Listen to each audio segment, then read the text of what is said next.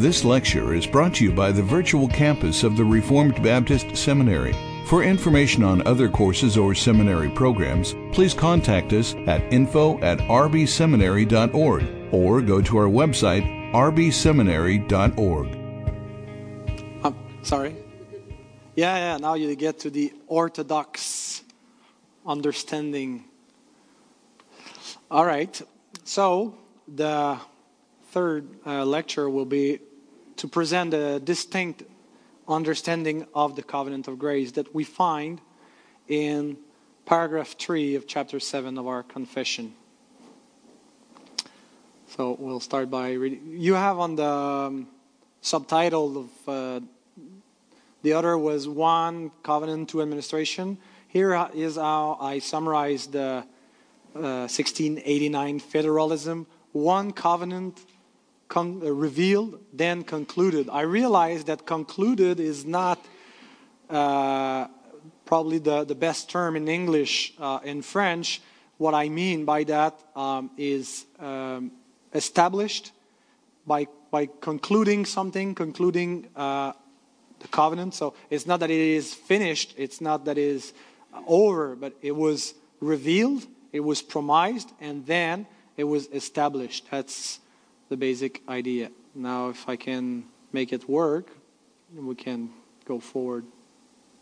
All right. so, this covenant is revealed in the gospel, first of all, to Adam in the promise of salvation by the seed of the woman, and afterwards by farther steps until the full discovery thereof was completed in the New Testament. And it is founded in that eternal covenant transaction that was between the Father and the Son about the redemption of the elect. And it is alone by the grace of this covenant that all the posterity of fallen Adam that ever were saved did obtain life and blessed immortality. Man being now utterly incap- incapable of acceptance with God upon those terms on which Adam stood in his state of innocent, innocency.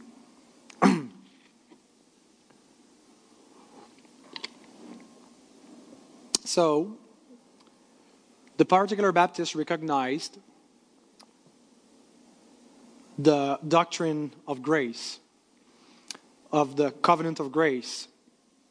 They confess it as a uh, an orthodox, a biblical view of Scripture to see that there is one uh, overall covenant of grace in both Testament, and that is the basic unity of the entire Bible, the plan of redemption that is progressively unfolding.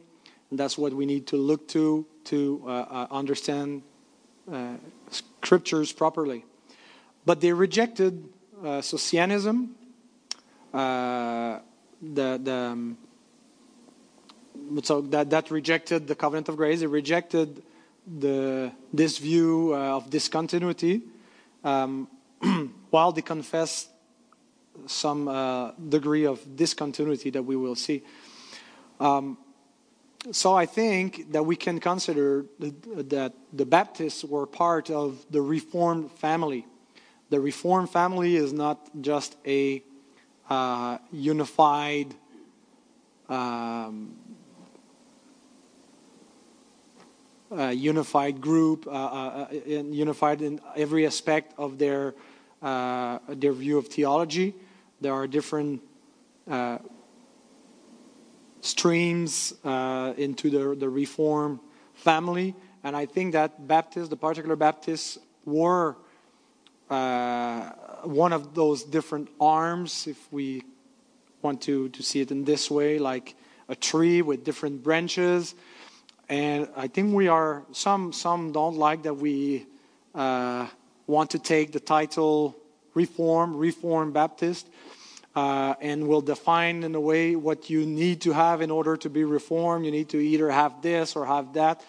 Uh, but I think that they had a proper amount of covenantal understanding and it affect the rest of their uh, uh, theology in regard to the law and the worship um, and, and their view of salvation and scriptures that, you know, the, the, the, the, the huge similarity of the Westminster Confession of Faith and the Second London Confession of Faith is proof that um, they endorse Reformed theology.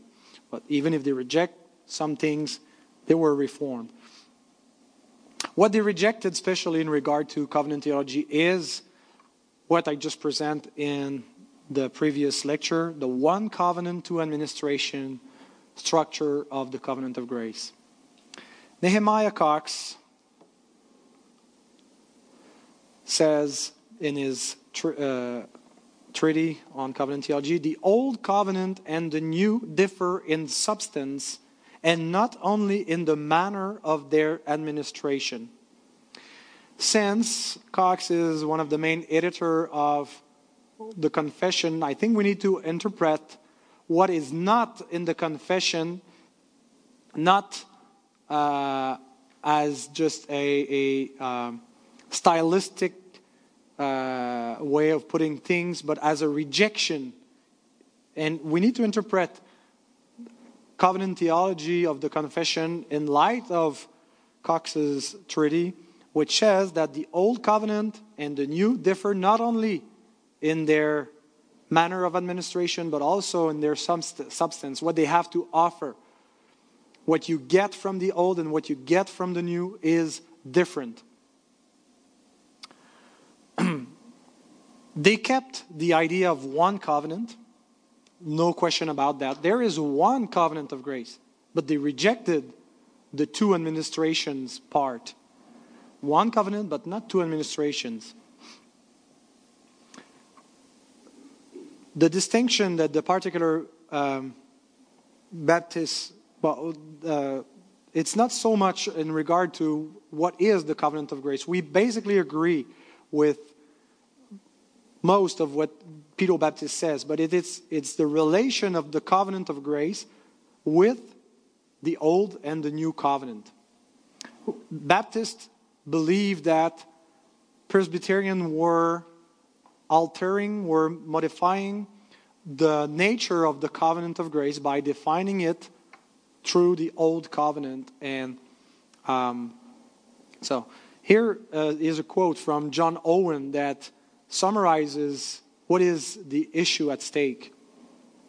Here then arises a difference of no small importance, namely, whether these, that is, the old and the new, are indeed two distinct covenants as to the essence and substance of them, or only different ways of the dispensation and administration of the same covenant. This is quote from uh, this one single volume that brings together Cox and Owen. Uh, this that you, you know uh, John Owen. Uh, um, you, you, can buy his works the, uh, in many volumes from the Banner of Truth, and there is his commentary on uh, the Epistle to the Hebrews, eight volumes. so this book brings the part where he commented on Hebrews 8 verses 6 to 13 and it's incredible. It's very good. It's almost inspired.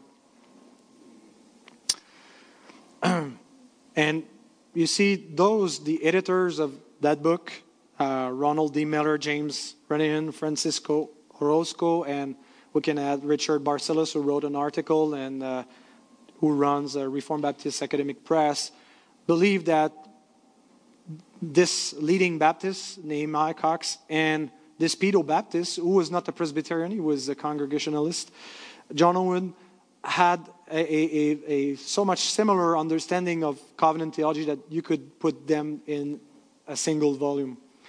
Um, of course, Presbyterian don't like that we baptize John Owen. Uh, some uh, didn't find it funny that in my book I call him uh, John the Baptist Owen. Um, he was not a Baptist, uh, I'm aware of that. Uh, but remember that this commentary was published in um, 16, did I write it somewhere? 1681, I think. He died in 1683.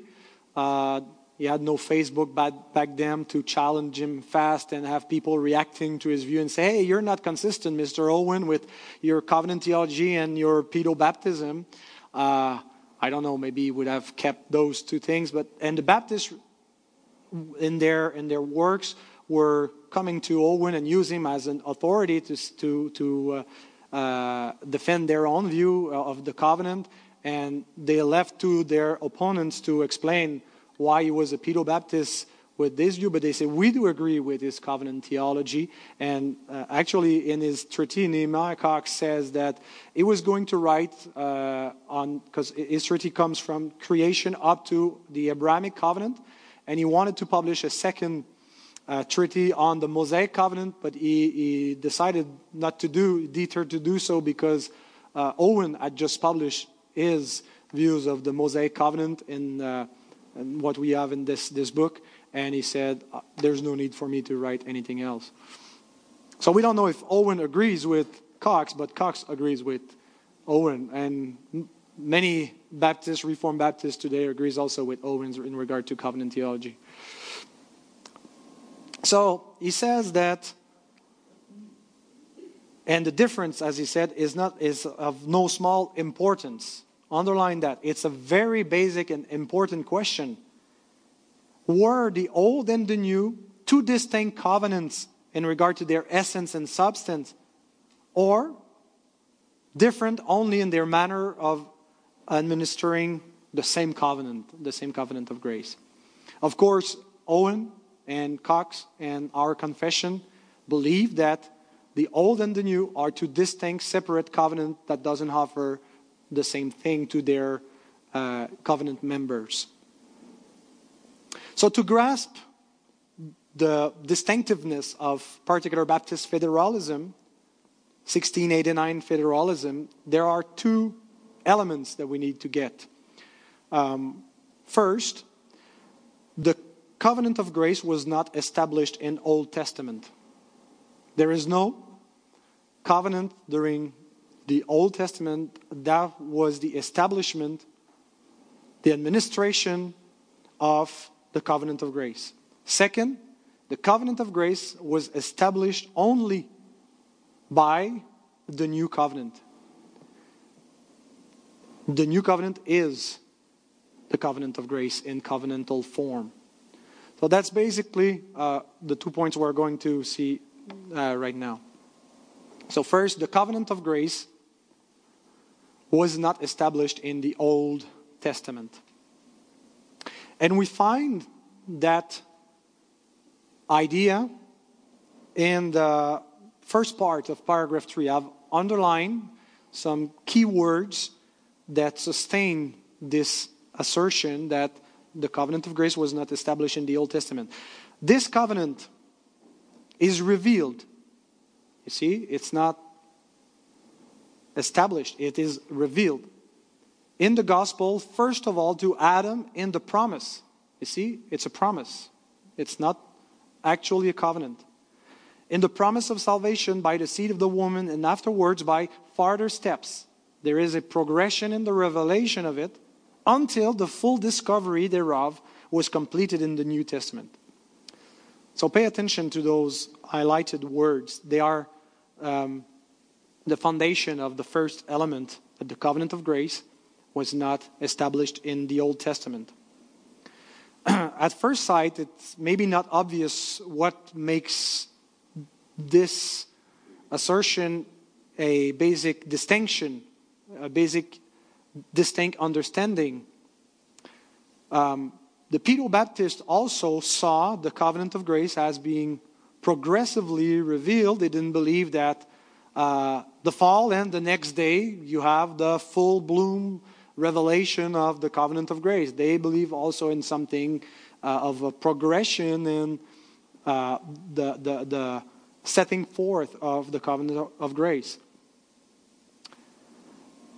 Uh, but when you read Cox's treaty, you understand more clearly what by farther steps mean. Actually, that was a title suggested by uh, Richard Barcellos for my book. instead of calling it the distinctiveness of Baptist covenant theology, he said, call it the by farther steps. And I, I like that because it summarizes a bit what our covenant theology is about. But I said most people won't have any idea what it, the book is about. So I, I, made a shorter version of the book to be published in a collective book on covenant theology, recovering a covenantal heritage that will be published with uh, Reformed Baptist Academic Press. And I titled my chapter By Farther Steps. so by farther steps, what, what is, is meant here? You remember when we discussed the Pedo Baptist understanding of covenant, we said there is a basic distinction into the covenant of grace. A distinction between the substance and the administration, internal, external. Peter, a particular Baptist had also their own distinction when it comes to the covenant of grace. But it was not the internal external distinction to explain the different uh, phases of the covenant of grace. It was revealed, established. It was partly, progressively revealed until its full revelation. So, the Westminster federalism can be explained by this distinction internal, external, one substance, two external administration. The particular Baptist understanding of the covenant of grace has also its, its own distinction between the revealed time up to the conclude or established time of the covenant of grace. What is meant is that the covenant of grace was not always under the form of a covenant. We call it the covenant of grace, but maybe we should not. Maybe we should just call it the promise of grace, because that's what it was before it became a covenant. It was revealed, before it was inaugurated. It was promised before it was accomplished. It was announced before it was established. So when you accept that distinction, it means that you can no longer see the Old Testament covenants as administering the covenant of grace because it was not established as a covenant during Old Testament time. This will also explain the different uh, understanding when it comes to unbelievers that are into covenant with God during the Old Testament time. You remember that we said that the Pedo Baptist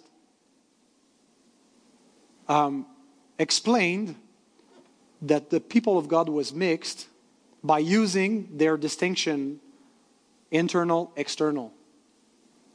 They are in the covenant of grace with God. Some are saved, internal, some are not saved because they are only in the external administration. And using that, they um, justified their mixed ecclesiology. Let me quote John Ball, who was a Presbyterian he was not part of the Westminster Assembly. He died before, but his work uh, came during was published during that time of the assembly and was influential. I believe at least it represents the. Is it, it's in line with the Westminster Standard. He says, God as an absolute sovereign at right and authority over all men. God is God of all men. We can say that. God is God even of the atheists, of the Buddhists, or anyone that doesn't believe in him. He's the only God. But in a certain and peculiar reason, they are called his people who receive his commandment and acknowledge him to be their, their, Lord and Savior. So, even if God is the God of every man, we can say in a particular way, God is the God of those that are in covenant with him, his people. So, in this way, God is, everyone is not the people of God only those who are in covenant with him.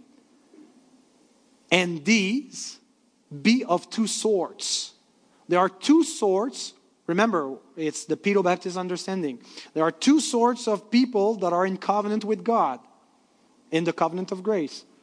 For God doth make his covenant with some externally, calling them by his word and sealing them by his sacraments, and they by profession of faith and receiving of the sacraments oblige themselves to the condition required, and thus all members of the visible church be in covenant. With others, God doth make his covenant effectually so you see, you have some that are, external, that are externally in covenant with God and others effectually. What do they have? He's writing his law in their hearts by his Holy Spirit. And they freely and from the heart give up themselves unto the Lord in all things to be ruled and guided by him. And thus God hath contracted covenant with the faithful only. The first sort of the people of God outwardly or openly, having all things external and pertaining to the outward administration. The second are the people of God inward or in secret, whom certainly and distinctly the Lord only knoweth. So you see the distinction between internal, external, explain why in the old covenant the church was mixed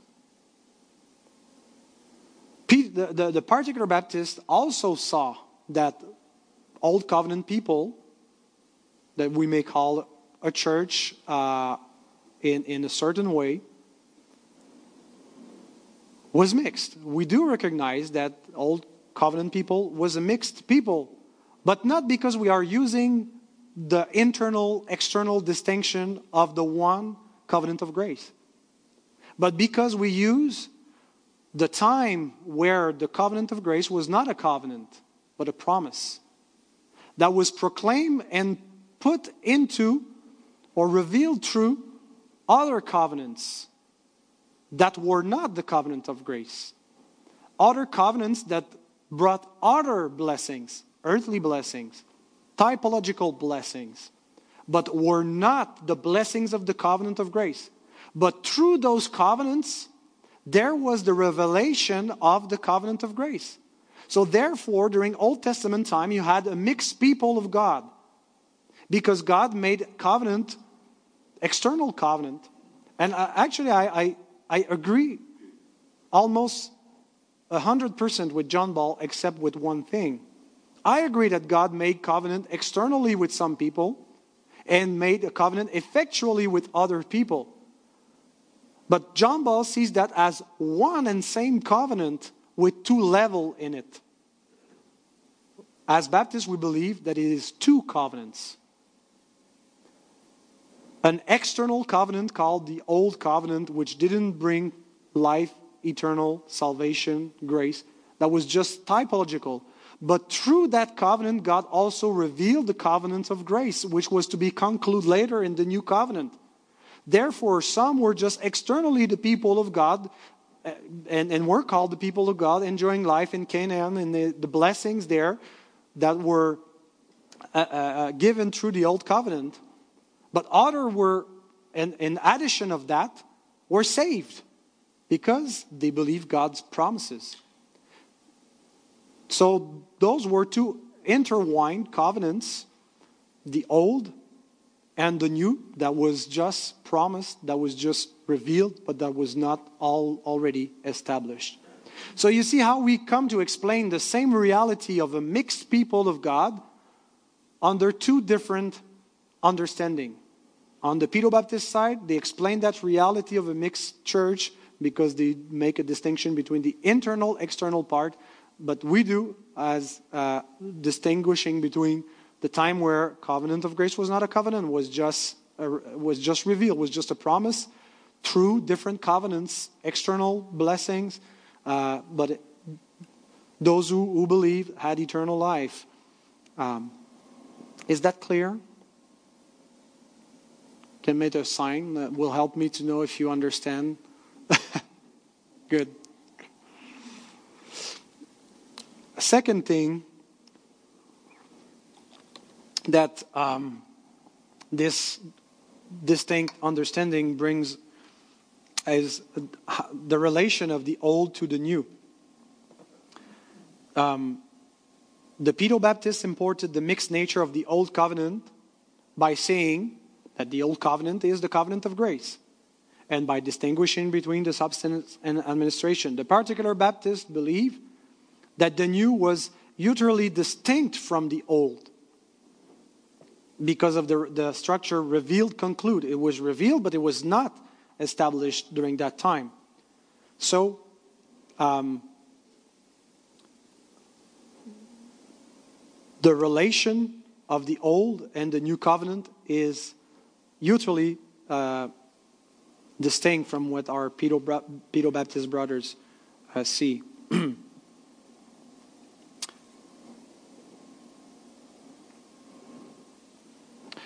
so, the way it is um, expressed in the confession, this revealed, established distinction is revealed, fully revealed. Um, let me quote Nehemiah Cox here. He says, It must also be noted that although the covenant of grace was revealed this far to Adam, yet we see in all this there, sorry, we see in all this there was no formal and express covenant transaction with him. Genesis 15 is not the establishment of a covenant, it's the revelation of a promise. You can call it the covenant of grace. I think it's okay. Uh, as long as we say that it's not established formally as a covenant, it's just promised, announced. Even less was the covenant of grace established with him as a public person or representative of any kind. He was not the federal head of that um, but he has obtained interest for himself alone by his own faith in the grace of God revealed in this way, so must those of his posterity that are saved. So, all Adam's children and even Abraham's children, in order to have uh, the benefit, the blessings of the covenant of grace that was revealed, needed to have faith because it was not revealed to Adam as uh, being the head of the covenant. It was not made as a covenant at this point. This covenant will only be established with Christ. so, just a few remarks. Covenant of grace is revealed to Adam, Genesis 3:15, not established. It's only a promise here. When it was revealed to him, it was for himself as an individual, not as a covenantal or federal representative. And I already summarized, so I'm not going, to summarize uh, my remarks again. We can just go to the next quote from uh, John Owen um, by asking what uh, was lacking to the covenant of grace in order that we could call it a covenant and not just a promise. And let John Owen answer. It lacked its solemn confirmation and establishment by the blood of the only sacrifice which belonged to it. It could not be a covenant until the blood was shed. Every covenant is established in blood. When God established um, the Abrahamic covenant, there was blood of the animals. Remember that the, the fire came in through those animals. And when God established the covenant with uh, the Israelites, there was blood that uh, the sacrifice was, was, was made. Um,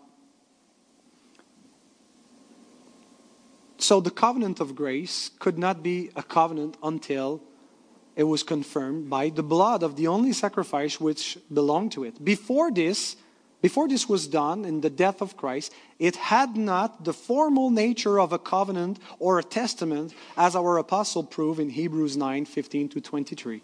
For neither, as he, shows in that place, would the law given at Sinai have been a covenant had it not been confirmed with the blood of sacrifices.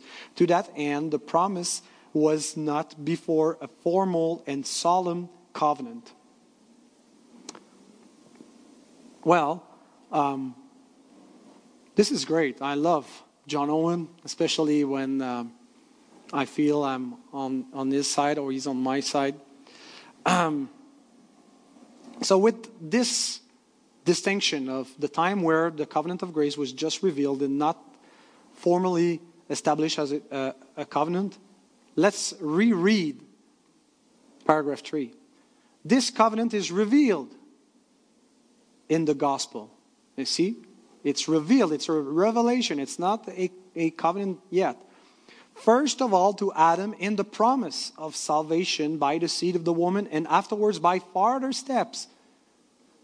It, it's just revealed until the full discovery, and we need to understand the full discovery as the establishment of this covenant was completed in the New Testament. And this brings us to the second aspect that we need to, gr- to grasp to understand uh, our covenant theology and it is that the covenant of grace was established only in the new covenant.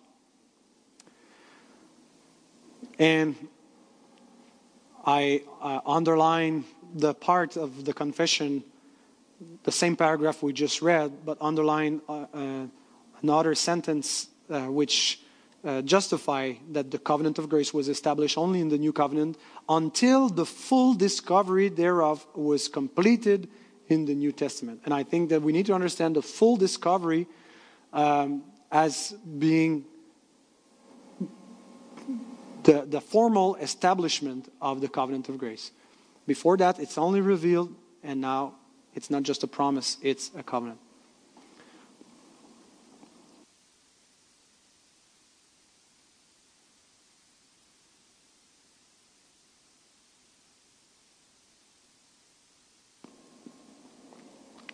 So, what full discovery completed means? It means that the covenant of grace fully revealed by the, was fully revealed by the establishment of the new covenant. The new covenant is the covenant of grace. Um, already in the First London Confession of 1644 46, paragraph 10, we read, Jesus Christ is made the mediator of the new and everlasting covenant of grace. See how they put all the words to define it, what we call the uh, um, everlasting and even the eternal covenant uh, between the Father and the Son as its concrete and historical manifestation into the new covenant. I think that the, the, the Baptists understood that you could make a distinction between covenant of grace and new covenant, one as a theological concept. Um, and, and, but even though if they make that distinction, they could not separate them. The substance, the essence of what we call the covenant of grace is the new covenant. Nobody has ever been saved apart from the new covenant and its efficacy that was given even before that the blood of this covenant was shed. so, no other covenant before the new covenant was the covenant of grace. And from now on, we can just stop talking about the covenant of grace and just say, I mean, from now on in that lecture, uh, and just talk about the new covenant when it was promised and now that it, it is established or conclude. Here is a bit of biblical support um, to justify that. Hebrew 8, 6 to 13 is a very fundamental uh, text in the New Testament where it quotes Jeremiah 31, 31 to 34. Um, one thing that it says in both Jeremiah and the New Testament quotation of it is that the new covenant is not a renewal of the same covenant. You'll hear that often from Presbyterian. They'll say when it says that it will establish a new covenant, the word new doesn't mean uh, something different. It means a renewing. He will renew the covenant of grace that he made with the house of Israel and Judah. Uh, but I think this is uh, some eisegesis to do that uh, rather than exegesis, where he, he, the prophet tells us what is meant by a new covenant, not like the covenant that I made with their fathers. Uh, so it's not like that's what is meant by new, it's different. so John Owen uses Hebrew 8 verses verse 6. Um, well, let's read the, verse first. Uh, but but as, as it is, Christ has obtained a ministry that is as much more excellent than the old as the covenant he mediates is better since it is enacted on better promises. See, even the promises of the two covenants, the old and the new, are different. Um, I put, uh, I underlined the word en- enacted because uh, Owen uses this word, the word nenomotetetai in Greek, uh, to explain what's the following. He says, This is the meaning of the word nenomotetetai, reduced into a fixed state of law or ordinance, established, formally covenanted, ratified, could be synonyms. All the obedience required in it, all the worship appointed by it, all the privileges exhibited in it, and the grace administered with them are all given for a statute, a statute, law, and ordinance to the church. That which before lay hid in promises, in many things obscure, was now brought to light and that covenant, which had invisibly in the way of promise put forth its efficacy under types and shadows, was now solemnly sealed, ratified, and confirmed in the death and resurrection of Christ. It had before the confirmation of promise. What, what was the form of the new covenant before it was established? It, it had the confirmation of promise. God make oath. God swear uh, is, grace that he would accomplish everything that was needed in order to give the blessing that were promised. Uh, so the, the confirmation of promise, which is a note, it had now the confirmation of a covenant, which is blood. We're not under the new covenant as a promise sealed by an oath. We're under the new covenant as a covenant sealed by the blood of Christ. That which before had no visible outward worship proper and peculiar to, its, to it um, is now made the only rule and instrument of worship to the whole church. Nothing being to be admitted in that respect but that but what belong, belongs to it and is appointed by it. The apostle intends by this nenomotetetai, the legal establishment of the new covenant with all the ordinances of its worship.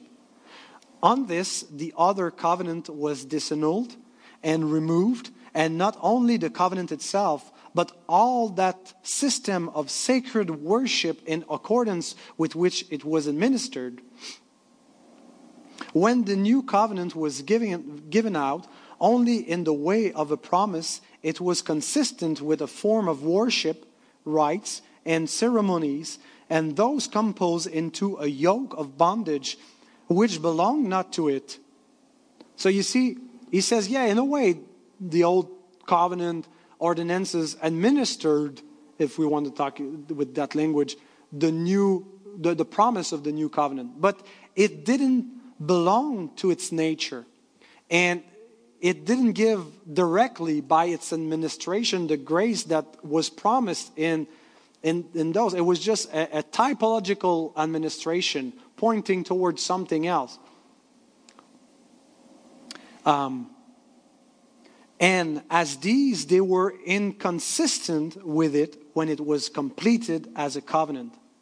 For then all the worship of the church was to proceed from it and to be conformed to it.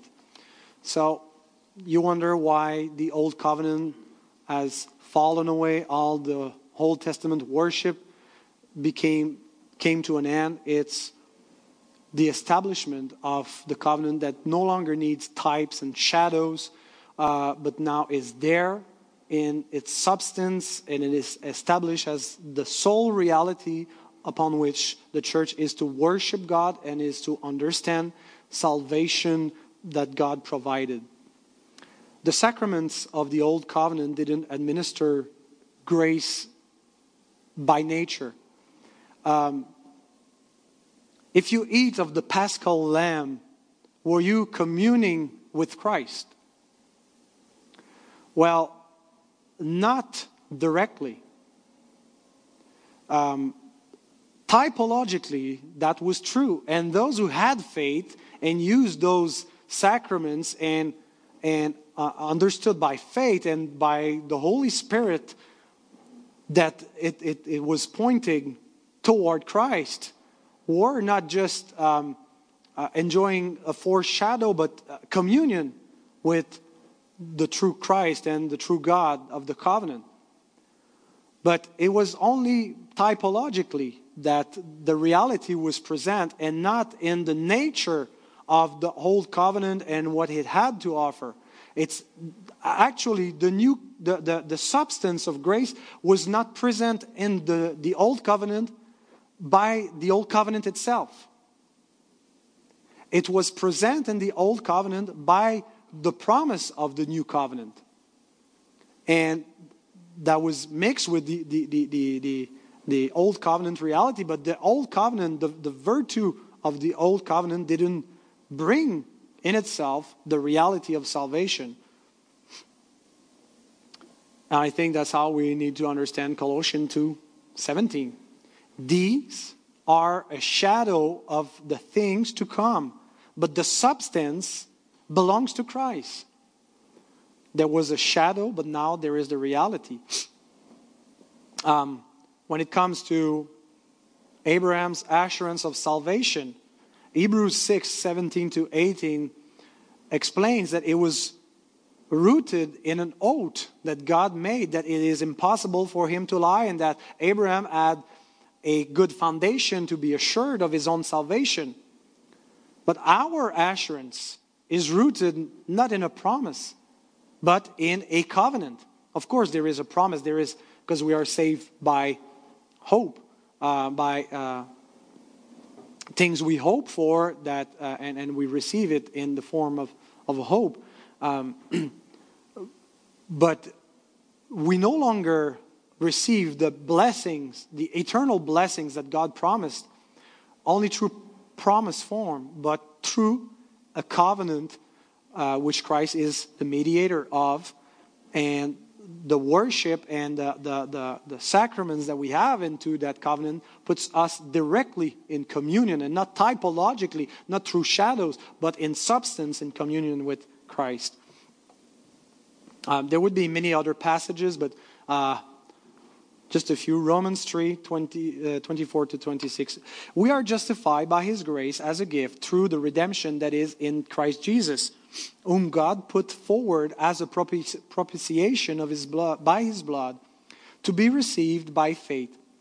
This was to show God's righteousness because in his divine forbearance he had passed over former sins. It was to show his righteousness at the present time so that he might be just and the justifier of the one who has faith in Jesus. So you see, I think that distinction between the time of the promise and the time of the establishment, the accomplishment of the promise is right there. There was a time where God, in his forbearance, passed over former sins because he knew what he was going to do. And he gave the effectual uh, blessings of what he was going to do um, before he did it. Um, but now he said, at the present time, you see, there is a, a, a, there is a change in time. We're not in, in the promised time, we are in the, the, the time of the accomplishment of the promise. Hebrews 9 15. Uh, you can make an entire sermon and a series of sermon on that. Therefore, he is the mediator of a new covenant, so that those who are called may receive the promised eternal, the, the promised eternal inheritance. I'll ask you, the Greek students here, in what um, time is the, the verb those who are called conjugated?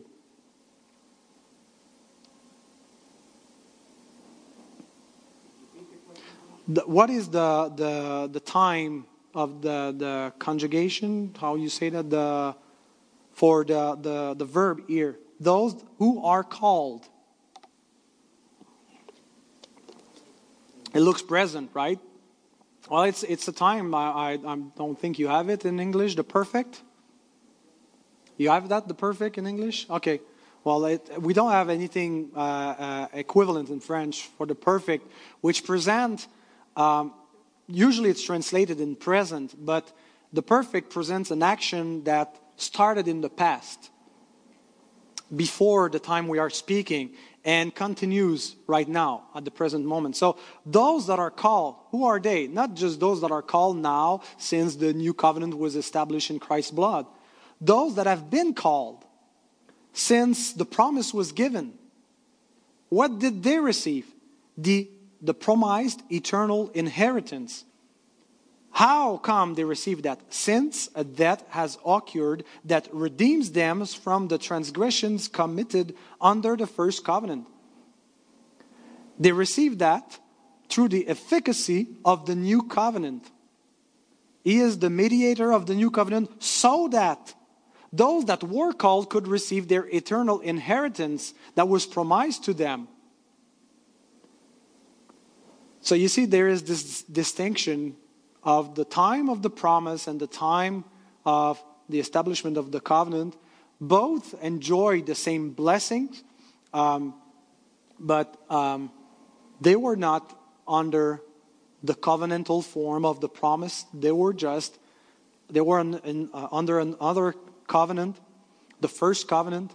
Uh, that didn't secure their salvation, that didn't bring uh, by itself the expiation of their sins. It was the new covenant that was already efficient since God promised. So he could overlook their sins because he had swear an oath that he would send uh, a seed that would accomplish all that he has promised. Galatians 3 17 and 18. this is a verse that is used, of course, by pedo Baptist to justify their view. They say, This is what I mean. The law which came 430 years afterward does not annul a covenant previously ratified by God, so as to make the promise void. For if the inheritance comes by the law, it no longer comes by promise, but God gave it to Abraham by a promise. You see, here he's talking of a promise. Of course, he said a ratified covenant. Um, I think that, um, well, first we need to understand Galatians 4 in light of Gal- Galatians 3 in light of Galatians 4. Um, and uh, later on, Paul will say that God made two covenants that are both rooted in Abraham um, they'll say that is two, the two women are uh, uh, allegory of the two covenants. Agar, which represent the covenant of circumcision that was established with Abraham. And where does it lead? The, the, the, the, uh, the Abrahamic covenant, the, the, the covenant of circumcision, leads to the law. Uh, he'll say in the next chapter, chapter 5, if you get circumcised, you have to keep the whole law. You are under the Mosaic covenant uh, because it is rooted. The old covenant, what do, what do we mean when we say the old covenant? We, we don't start with Moses, we start with Abraham, and progressively it will include the, the Mosaic covenant was based on the Abrahamic covenant. And At the same time, he says that there was another covenant that God made with Abraham, uh, and that is the covenant of grace. Uh, of course, I don't think it was established at that time, and that's why Paul is qualifying what he's saying by calling it a covenant. He says, God gave it to Abraham by a promise. It was a promise. And Paul will show later on in chapter 4 that Sarah uh, was a, a, type or an allegory of that covenant of grace. Is, she is the Jerusalem from above, our mother of all those who believe. And both are founded in Abraham. So you see, it's not a two level covenant where you can be there just externally without being there internally, or if you're there internally, you're also there externally. But it's two covenants, distinct from one another, and was one was uh, formally established during Old Testament, another was just promised and later on established as a covenant when Christ came, and the first one became void and has been established. So, uh, we've been through the Baptist understanding. After lunch, uh, we're going to compare with uh, two uh, charts what we've seen. Maybe a visual chart will help us to uh, grasp. I'm not too good at uh, conceptualizing that, so maybe my chart will confuse you, but at least one guy told me that it was he didn't understand anything in my book until he came to the chart. So maybe we'll do that for you as well. And we'll see the theological consequences of adhering to one or another of these two views.